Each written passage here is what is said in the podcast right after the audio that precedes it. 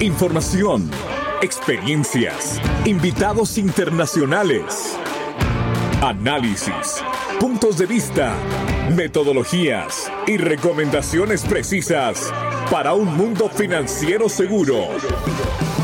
Conversamos sobre las amenazas, casos de estudio, regulaciones, tecnologías emergentes, nuevos mercados, modelos de negocios y las repercusiones en los sistemas financieros.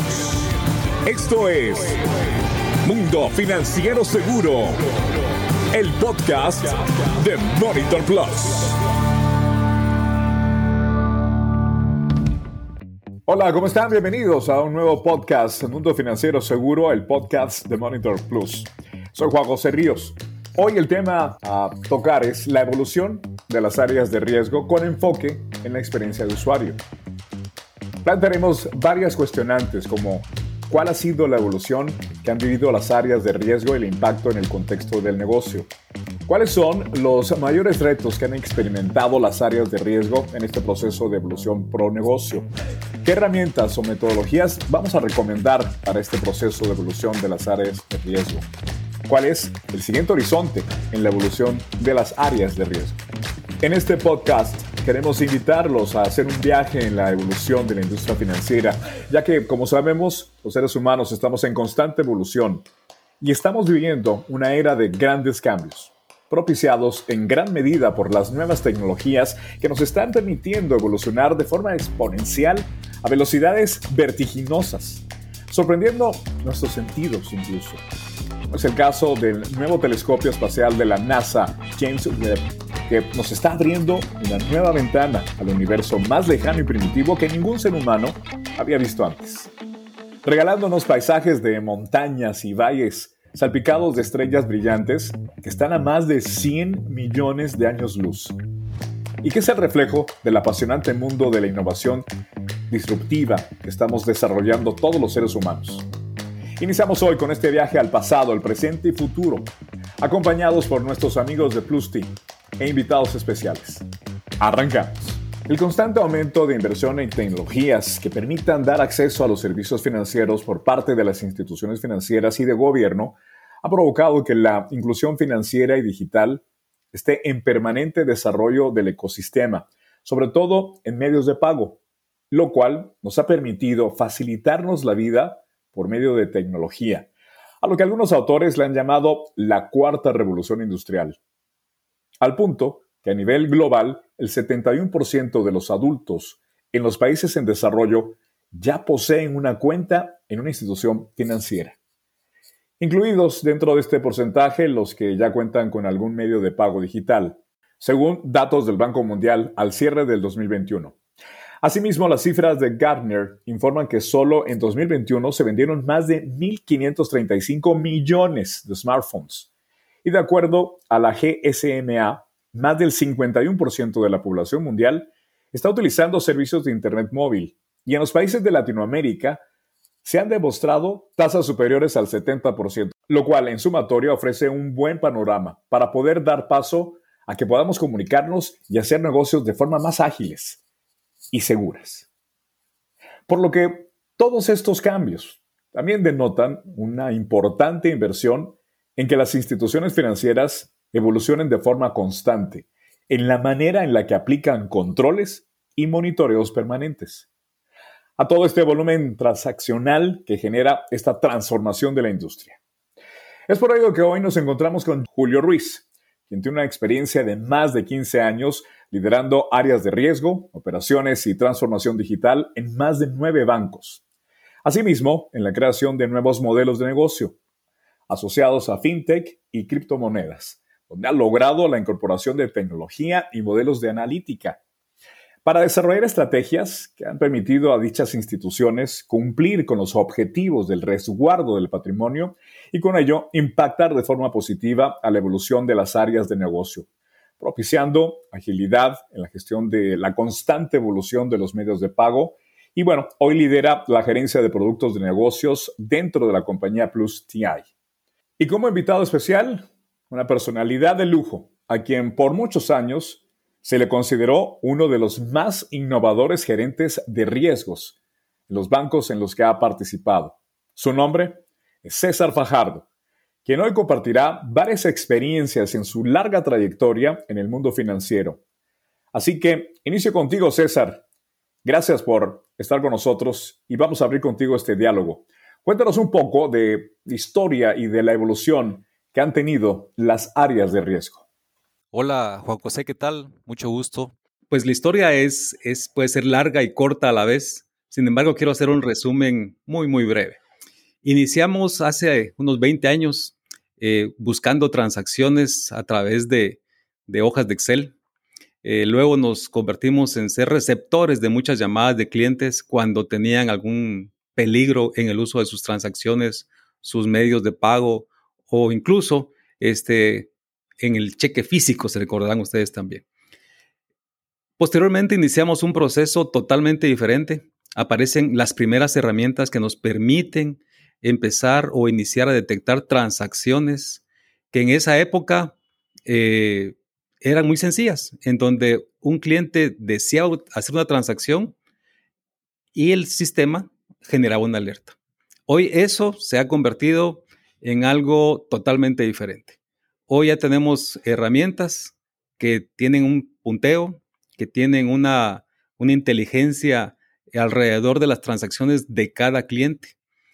Pero esto, aparte de pensar y de razonar que es un negocio de riesgos, ahora pues lo empezamos a, usar para otro tipo de, eventos.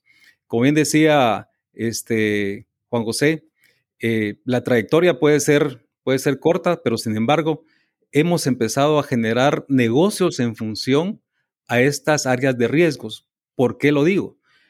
Hace algún tiempo, en dos o tres instituciones bancarias donde participé, generamos oportunidades de negocio para las personas que estaban monitoreando transacciones. ¿A qué me refiero? Hicimos un programa en donde si la persona que monitoreaba rescataba una transacción que se daba por perdida por un rechazo, eh, por un parámetro que teníamos en esa institución, y la rescataba, ganaba una comisión. Eso dio un giro totalmente de un 180 grados en el negocio. ¿Por qué? Porque los analistas de riesgos ya no se convirtieron solo en analistas de riesgos, se convirtieron en generadores de oportunidades de negocio. Esa satisfacción del cliente en donde recibió una llamada de inmediato y si el cliente, si era el que estaba realizando la transacción, eh, se le solicitaba que nuevamente intentara y se aprobaba la transacción. Ese impacto positivo que se generó alrededor de este tipo de oportunidades, el banco generó un, negocio adicional que antes perdía. ¿Por qué digo antes perdía? Porque de 100 transacciones, más o menos 8 se perdía. Pero con este programa, de las 100 transacciones, ya solo se perdían 2 o si mucho 3. Así que el, en de historia en la parte de, del monitoreo de transacciones, en la parte de riesgos, es largo de contar. Hace, hace mucho tiempo no teníamos áreas de operaciones en los bancos. Hoy tenemos diferentes categorías y diferentes áreas de riesgos. ¿Por qué? Porque se ha convertido en un pilar para el negocio. Las entidades financieras que hoy no cuentan con un área de riesgos, lamentablemente pueden sufrir pérdidas incalculables en donde ponen en riesgo el patrimonio incluso de la institución. Así que hoy es una necesidad, hoy es una oportunidad, tanto para hacer negocios como para minimizar el riesgo. Eso les quería compartir.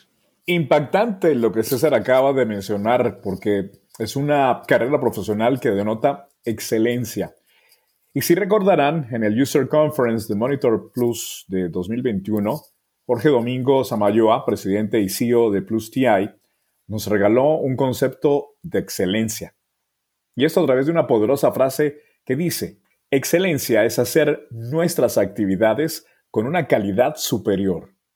Por lo que ahora me gustaría que Julio nos comparta cuál es la perspectiva de esta evolución, ya que si no lo sabían, Julio fue uno de los discípulos de César en su carrera profesional en las áreas de riesgo. Hola Juan José, y para mí es un privilegio estar hoy compartiendo con ustedes este podcast. Espero poderles transmitir contenido de valor que les permita incorporar estrategias que colaboren en el cumplimiento de sus objetivos. Pero para arrancar, quisiera contarles que me gusta definirme como una persona que es apasionado por lo que la tecnología puede hacer por la humanidad. Eso en función de mejorar sus estilos de vida. Y es por eso que desde mis inicios como analista de riesgos, en aquel año del 2005 más o menos, busqué la manera de incorporar siempre a los procesos alguna forma de automatizar los análisis que se volvían repetitivos. Y como bien mencionó César, arrancamos con Exceles en los que poníamos alguna matriz que permitía hacer cálculos de forma automática y eso nos respaldaba mucho para tomar decisiones en función de descartar una alerta o gestionarla de otra manera. A eso le llamamos la matriz de decisión y algo que nos permitió lograr éxito en, en nuestros indicadores de prevención de fraude, recuerdo yo en esa temporada, fue que esta matriz la logramos automatizar a tal punto que logramos llegar a los KPIs que nos sugerían por el lado de las marcas, llámese Visa o Mastercard, y el llegar a cumplir ese KPI nos permitió dar un siguiente paso, y era el paso, como bien lo mencionaba César, de poder empezar a utilizar otro tipo de herramientas que nos permitían hacer esto de una forma más ordenada y eficiente. Tal es el caso que conocimos a Monitor Plus en esa temporada, quien nos ofrecía pues ya llevar ese Excel a, a un proceso con mayor inteligencia y en paralelo eso también nos propició tener que profesionalizar mucho más al equipo de monitoreo transaccional.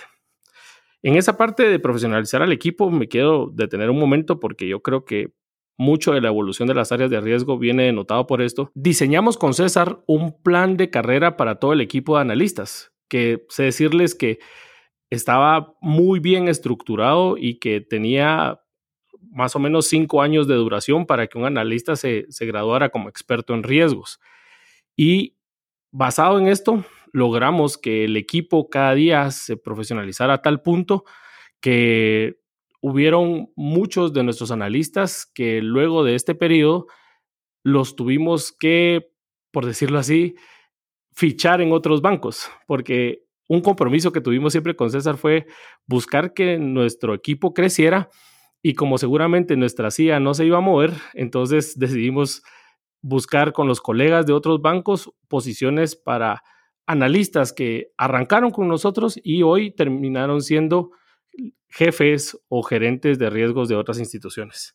Entonces, a todo esto que les acabo de contar, para mí es como la primera etapa en esta evolución, donde ya también la tecnología empezó a propiciar que tuviéramos máquinas que permitieran analizar mucha, mucha más data y entramos a esa fase donde la evolución está marcada por tener mucha data que se podía utilizar como información. Y adicional a eso, todo el programa que buscaba recuperar las transacciones, como mencionaba César, dentro de un proceso de user experience que empezamos a vivir. Ya habiendo mencionado un poquito como esta primera etapa de la era de la evolución que han venido llevando las áreas de riesgo, quiero hacer un pequeño paréntesis y es en el proceso de constante investigación que vivíamos. Hay tres temas que marcan lo que yo le, llamo esta primera era. El primer punto es la sensibilización de las altas gerencias en las áreas de que las áreas de riesgo no son simple áreas de costo, sino que hay maneras de monetizar esta gestión tan importante de esta área que está en el corazón del negocio. Entonces con César diseñamos lo que él venía mencionando, un, programa que premiaba a los analistas que lograban rescatar transacciones. Y fue tan bueno que el banco logró mejorar muchísimo en este, en este punto sus niveles de facturación y eso inmediatamente colaboró a que la alta gerencia nos permitiera tener muchos más presupuestos para la profesionalización del equipo que venía comentando y seguir con ese proceso de actualización constante del recurso humano. Logramos tener capacitaciones internacionales con el equipo, logramos tener nuevas herramientas para administrar el Big Data para poder automatizar y demás. Y esto propició que tuviéramos un aceleramiento muy claro en el manejo de los indicadores que se nos solicitaban. Así que nada, yo creería que, que esta evolución viene muy marcada por, como mencioné, tres puntos. Primero, el recurso humano capacitado y actualizado. El segundo, las herramientas para poder procesar mayor cantidad de data. Y el tercero, el poder tener automatización para poder tener comunicación más simple y sin menos fricción con el usuario final. Entonces podemos resumir de esta forma esta primera era que menciona tanto Julio como César. Uno, la importancia del apoyo de las altas gerencias a las áreas de riesgo para que no nos vean como únicamente áreas de costo, sino que impactan positivamente al, al negocio. Dos, profesionalización y actualización de los equipos de las áreas de riesgo, incluyendo planes de incentivos. Y como tercer parte, la comunicación interinstitucional para buscar aplicar mejores prácticas en la prevención de fraude. Muy bien, hasta aquí todo suena muy bonito y muy fácil, todo pinta bien. Pero voy contigo, César. Quiero que nos comentes, por favor, cuáles han sido los retos, desvelos, disyuntivas lo, más impactante que has vivido en este proceso de evolución de las áreas de riesgo. Muchas gracias, Juan José. Estoy pensando un poco en los retos y el principal reto que creo que, que vale la pena comentar es que al inicio nadie creía que era necesario tener un área de riesgos. Increíble como esto. Lo veían como un área de servicio al cliente en donde únicamente se estaba observando transacciones y en algunos casos contactando a algunos clientes para darles qué servicio. Ese reto de convertirse en un área de riesgos estructurada en donde algunos gerentes generales no creían que fuera necesario, fue el primer reto. Presentar un proyecto, presentar un presupuesto, dejar que lo, el presupuesto, que autorizaran un presupuesto o una inversión. Entonces, si me preguntas qué no me dejó dormir durante algún tiempo fue que no teníamos un área de riesgos y teníamos pérdidas importantes, que eso se reflejaba en un costo alto para los bancos. Primer reto, convertirnos en un área de servicio a un área de riesgos. Segundo reto, implementar procedimientos y procesos que creyeran en él. Tercer reto, convertirse en un servicio 24/7. Y cuarto y último, que creo que muy importante, que se invirtieran en nuevas herramientas que dispone el sistema el día de hoy, pero que hace 10, 15 años no lo veían como necesario. Interesante, César, muy interesante. Ahora, Julio, ¿cuál podría ser tu aportación? Bueno, yo creo que todos los retos que menciona César, hoy por hoy ya se han ido superando en gran medida, pero a mí me gustaría resumir en algo. El mayor reto en el presente para las áreas de riesgo dentro de su proceso evolutivo es desarrollar la capacidad de traducir las necesidades del usuario final y atender estas necesidades de forma, primero, predictiva, automática, en tiempo real y sin fricciones. Yo creería que quien esté haciendo ese estudio del journey de sus clientes para que el área de riesgos no sea un stopper a toda la vida transaccional de un usuario, sino por el contrario, como mencionaba, de forma predictiva y en tiempo real, poderle dar servicio al usuario sin fricciones, creería yo que quien haga esto se va a poder poner en el podio más alto de, la innovación en las áreas de riesgo y en especial generar ese efecto wow en los clientes del banco que por ende se traduce a mayor fidelización y plata. Hasta aquí viajamos en este proceso de evolución.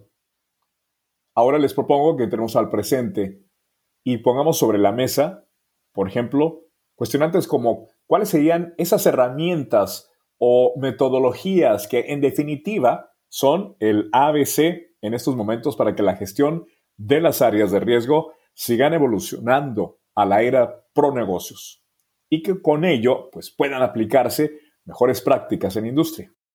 Hablemos un poco de metodología. Básicamente la metodología cuando pensamos en áreas de riesgos, visualizamos una serie de, de procesos que nos permitan ir analizando la efectividad tanto de la, de la contactación, de la prevención, contra las pérdidas ocasionadas por no tener una metodología adecuada.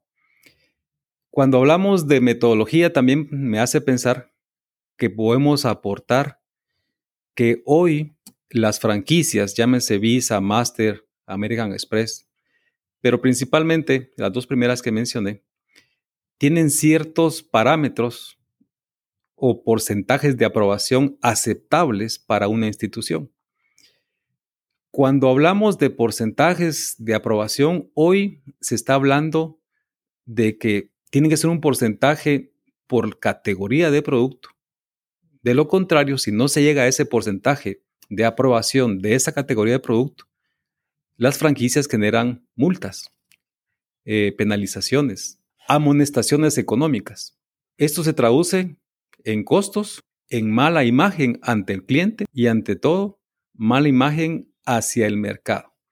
Así que cuando buscamos ya las herramientas para no caer en estos costos, costos innecesarios o estos costos adicionales, necesitamos herramientas que nos permitan, número uno, estar despiertos las 24 horas del día. En el caso de Guatemala, eh, hemos recibido ataques de fraude en la madrugada. ¿Por qué? Porque en otro país posiblemente es de día.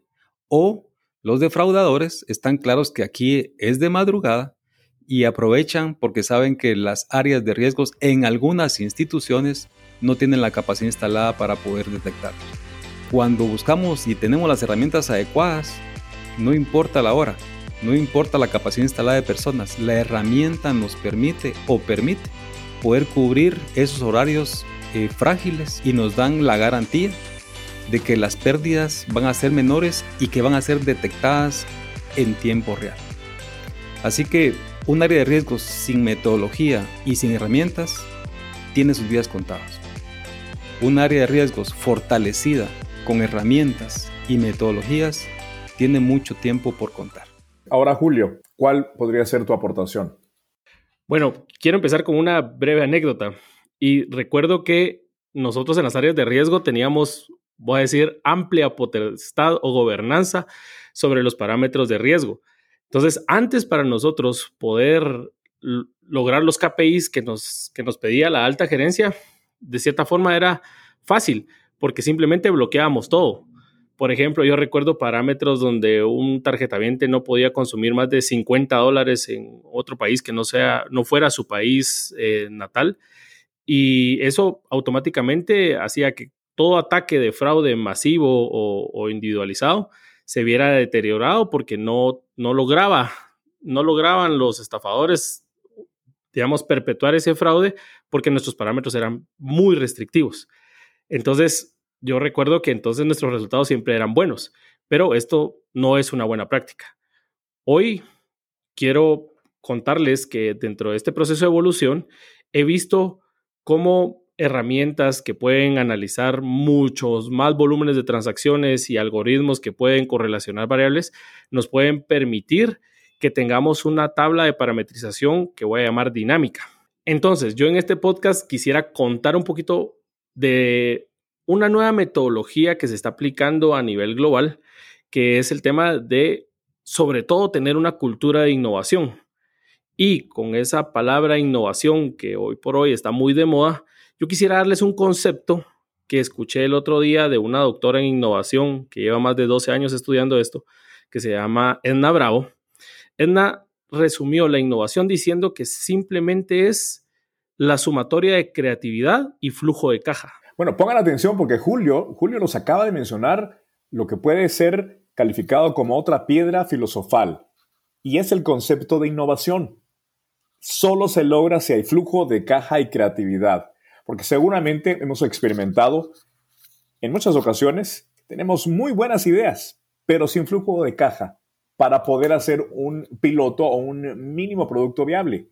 Las ideas se quedan en solo buenas intenciones o viceversa puede haber mucho flujo de caja, pero si no se da paso a experimentar de forma creativa, teniendo en cuenta que fracasar en términos de innovación se traduce en aprendizaje. Si no lo hacemos de esta forma, no lograremos evolucionar. Julio, continuamos contigo. Gracias, Juan José. Entonces, analizando este primer elemento de esta fórmula de innovación, hablamos de que tenemos que tener flujo de caja y es todo ese capital que podríamos utilizar para experimentar con nuevas herramientas, nuevos algoritmos y nuevas metodologías de comunicación para con el usuario final. Entonces, hoy quiero traer a la mesa un pequeño escenario que me gustaría hacer que seguramente va a lograr que me logre explicar mejor la idea que quiero transmitir. Entonces, asumamos que Julio está en Miami y está haciendo una transacción en una joyería. Inmediatamente la transacción se niega porque es una transacción por 6.200 dólares eh, en la compra de un reloj, puede ser de los Rolex más baratos que hay, pero ¿qué sucede? ¿Cuál es el sentimiento que experimenta Julio en ese momento en el que está recibiendo esa transacción negada? Sin duda, genera ansiedad, sin duda genera enojo o cualquier otro sentimiento que podría experimentar en ese mismo instante. Pero Hoy eso lo podemos mitigar sensibilizándonos con el usuario final de forma automatizada y en tiempo real, enviándole, por ejemplo, un WhatsApp atendido por un chatbot que le pregunte a Julio si él está realizando esa transacción. Y si él está realizando esa transacción, pues automáticamente liberarle el parámetro para el viaje. Hasta aquí puede que hayamos resuelto de forma parcial esa problemática que Julio tuvo. Pero, ¿qué pasa si lo vemos con ojos de pro negocio? Y en ese mismo punto de contacto que tuvimos vía WhatsApp, buscamos balancear el riesgo y el servicio de la siguiente forma. Ese mismo robot le puede preguntar a Julio cuántos días va a estar de viaje para que él no vuelva a tener esos inconvenientes y por, por, ende liberarle parámetros que le permitan transaccionar con libertad. Pero en paralelo, con las herramientas que hoy por hoy ya se cuentan en el mundo para estos temas, se puede crear una regla de negocio que le diga a Julio, a ver Julio, tu transacción es de 6.200 dólares porque seguramente se estaba comprando el Rolex más barato en esa joyería. Pero ¿qué pasa si le decimos, tu límite de extrafinanciamiento es de 10 mil dólares en este momento. Potencialmente Julio podría tomar esa transacción que iba a pagar de contado y volverla a cuotas de forma inmediata.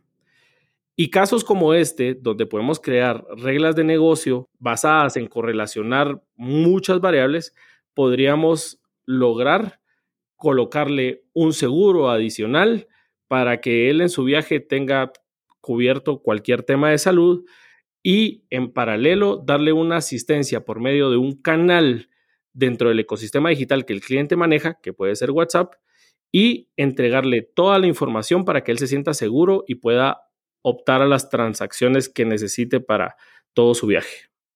Quiero interrumpir a Julio para comentar un poco sobre el tema de las reglas de negocio.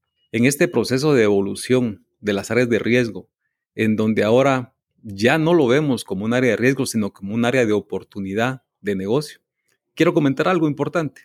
Pensemos que un cliente, como bien decía Julio, eh, tuvo una transacción denegada y se frustró, ¿va? porque al final se frustra, siente que su tarjeta no le acompañó, no le funcionó, e incluso a veces yo lo, lo viví eh, con ejecutivos que pagaban una cuenta de un restaurante y se salía del parámetro. Y qué vergüenza tener que decirle a alguien, me prestas tu tarjeta de crédito porque la mía no pasó pensando en eso, hemos ido evolucionando y creando reglas de negocio que permitan que esa transacción que fue generada por una alerta, entre comillas, de riesgos, se convierta ahora en una oportunidad de algo más, de vincular al cliente con nuevos productos, de vincular al cliente con nuevas asociaciones de servicios o vincular al cliente a través de su familia o a través de sus entornos.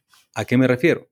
Por ejemplo, si mi hija está jugando y le da aceptar, aceptar, aceptar a, un, a una aplicación, me la van a cobrar.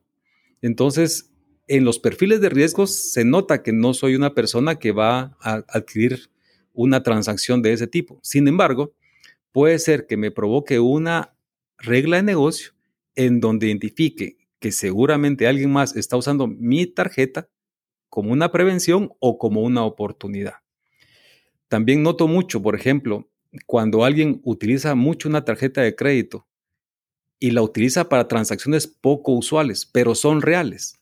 Entonces, convertir esa alerta de riesgos en una oportunidad de colocarle una línea adicional, darle un préstamo adicional, colocar una segunda tarjeta, darle una tarjeta corporativa si es que observo que está utilizando la tarjeta personal para aspectos de negocio.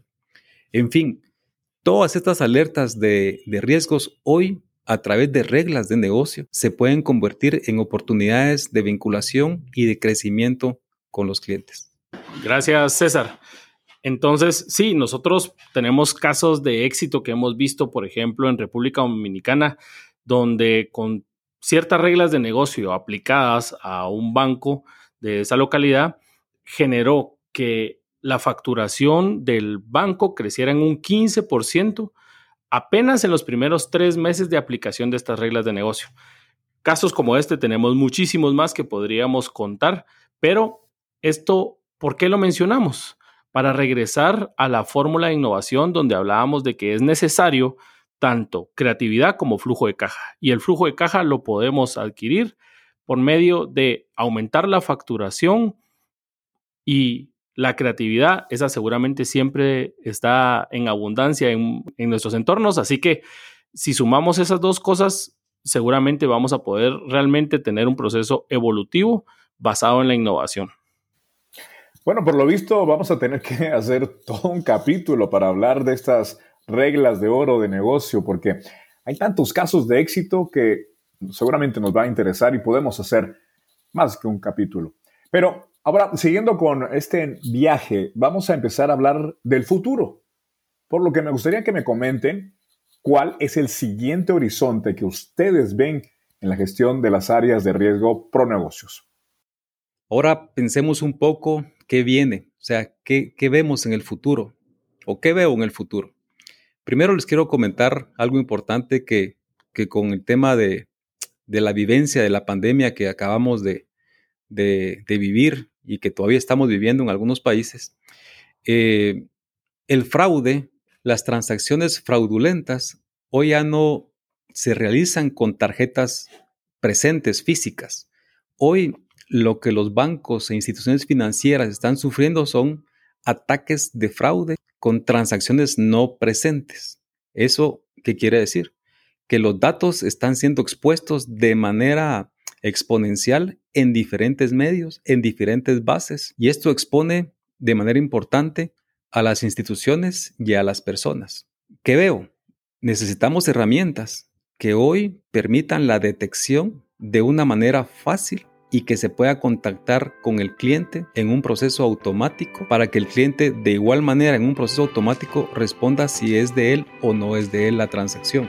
Los ataques de fraude suceden en minutos y en miles de transacciones. Si una institución no está preparada hoy para esa eventualidad que está ya a la puerta de todas las instituciones bancarias, que está a la puerta de las billeteras de los clientes, esto nos puede afectar muchísimo el negocio. Así que el futuro cercano es buscar herramientas que permitan la detección de transacciones de tarjeta no presentes y que se convierta en un ambiente seguro en donde el cliente pueda confiar que exponer sus datos en una transacción es altamente confiable.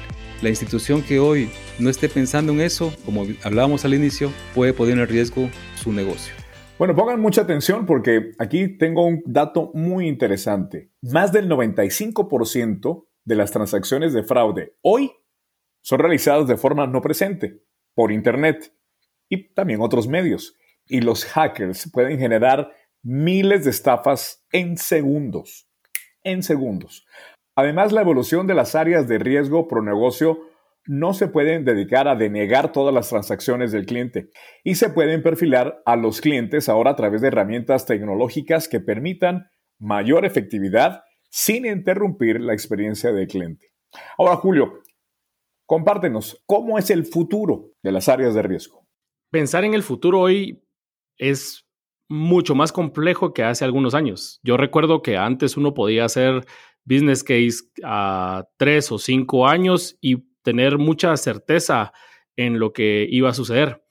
Pero con el ritmo y la evolución que está teniendo la tecnología, la exponencialidad del manejo de datos y demás, eso es ahora muy complejo hacer un diseño de futuros. Pero si me lo permiten, yo pensaría que el futuro de las áreas de riesgo lo veo en tres partes. Primero, tener claro que debemos de tener un diseño de estrategia end-to-end.